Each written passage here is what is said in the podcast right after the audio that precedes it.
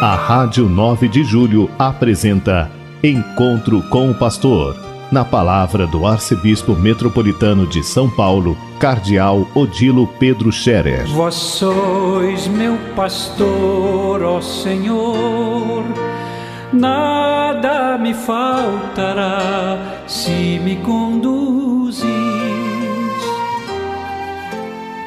Queridos ouvintes da Rádio 9 de Julho, saudação e bênção para todos vocês nesse dia 6 de setembro. Hoje é uma segunda-feira, dia bonito, final de inverno, quase parecendo já primavera.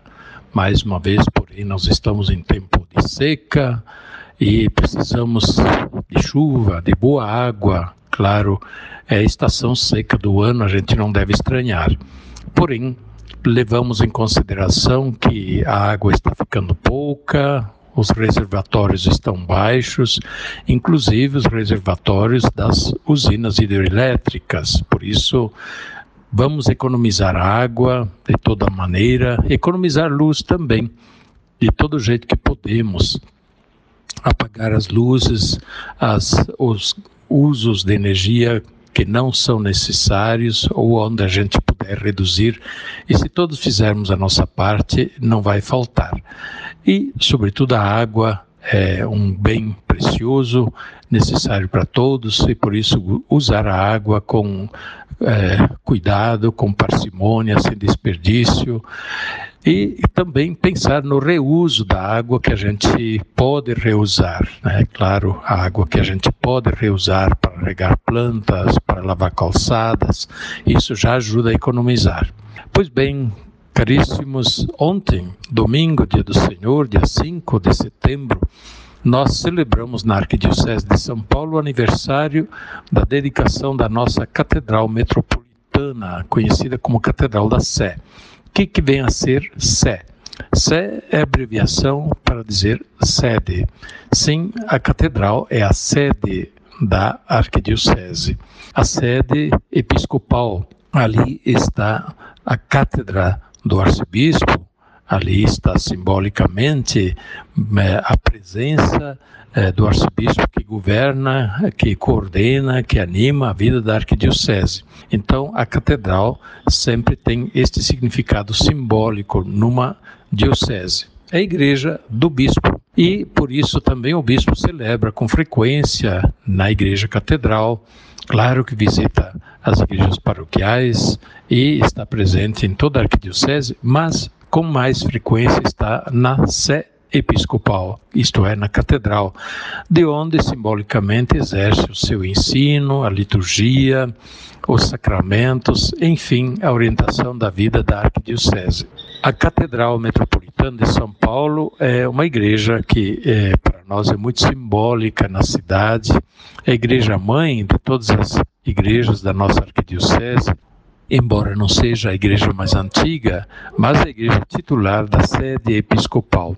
Nossa catedral é dedicada a Deus em honra da Virgem Maria levada ao céu, o título, portanto, de Nossa Senhora da Assunção. E lembrando a dedicação da catedral a Deus e ao louvor da Virgem Maria, nós lembramos que nós somos a igreja viva e que somos pedras vivas na edificação do templo espiritual da casa do Deus vivo, que é a igreja, a comunidade dos filhos e filhas de Deus, a família de Deus, a comunidade daqueles que são os discípulos missionários de Jesus Cristo e testemunhas do Evangelho de Jesus Cristo no meio do mundo, no meio da cidade.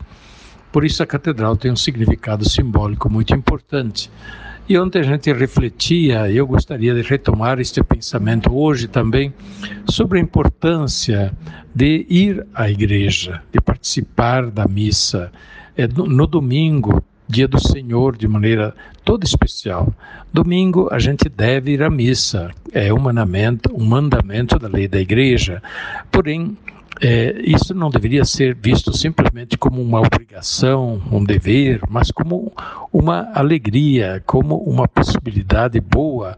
Que bom a gente poder ir à igreja, que bom a gente ir à igreja encontrar Deus, é, que bom a gente ver Deus, como o povo diz, ou dizia uma vez, até uma vez o povo tinha, é, o povo no interior tinha essa é, expressão, a roupa de ver Deus não tinha roupa em abundância como, como tem hoje, então a roupa boa era guardada só para o domingo, para ir à igreja. Então era roupa de ver Deus. Pois bem, também esse aspecto é importante, significativo. Quando a gente vai à igreja, a gente veste roupa que faz honra àquilo que a gente crê. É claro que o pobre não é que não deixe de ir à igreja só porque não tem roupa melhor. Não, vai também com a sua roupinha, porque tem, não há problema. Porém, em sinal de respeito, em sinal de valorização, é, a gente deve claramente é, se alegrar e por isso mesmo em tom festivo, em tom de alegria, em tom também de homenagem ao Deus que a gente vai encontrar e a comunidade de fé, a família dos irmãos, dos filhos de Deus que a gente vai encontrar na igreja. Na igreja, nós encontramos Deus, sim, na palavra de Deus, na Eucaristia, na oração, na adoração, mas ao mesmo tempo encontramos a família de Deus. Estamos reunidos em comunidade para a profissão de fé, para o testemunho da nossa fé e para louvar e adorar a Deus. E como Jesus prometeu, onde dois ou mais estão reunidos em meu nome, aí eu estou no meio deles. Por isso é importante, sim, ir à igreja. E agora que o tempo da pandemia já está um pouco mais aliviado, ainda não totalmente, mas é, é, bom começar a pensar em voltar a ir à igreja. Quem é, até agora esteve com o pé atrás, cuidando, e era necessário cuidar mesmo, então pode começar a ter um pouco mais de coragem para ir à igreja aos domingos, para procurar a sua paróquia, voltar à sua comunidade. É claro que nós continuamos com aqueles, aqueles cuidados que são recomendados pelas autoridades sanitárias, pelas autoridades públicas, por isso mesmo, continuar a usar máscara, usar álcool em gel, estar atentos à temperatura, se alguém está com temperatura alterada, então primeiro veja o que tem para evitar qualquer coisa. E na igreja, embora já caiba mais gente agora mas ainda assim não ficar muito próximos e não fazer aglomerações exageradas. Por isso nós continuamos a tomar esses cuidados, porém já dá para voltar à igreja com um pouco mais de coragem. Pois bem, essas é, recomendações, esses pensamentos, pouco a pouco, vão nos ajudando a que a gente se re, reencontre na igreja. É importante, sim. É, nós não somos uma igreja feita apenas de pensamento, feita apenas de espírito. Somos a igreja feita de carne e osso, de pessoas concretas, e por isso mesmo temos as expressões também concretas simbólicas da nossa fé. Uma delas é justamente a celebração da liturgia, a reunião da comunidade de fé que reza, que canta, que ajoelha, que aclama, que agradece, que comunga e assim por diante, que participa de muitas maneiras da celebração, expressando assim a sua fé. Amanhã é dia da pátria, dia 7 de setembro, nós festejamos o dia da pátria como um dia que lembra coisas boas, coisas importantes. O Brasil ficar livre, ficar autônomo, senhor do seu próprio destino, o povo brasileiro poder autonomamente assumir a sua vida, assumir o seu destino. Porém, o Dia da Pátria também nos deve recordar que isto não é um ato acabado que foi feito no passado e, portanto, para sempre está concluído. Não, existe todo um trabalho, diria assim, uma atitude que deve ser de cada geração.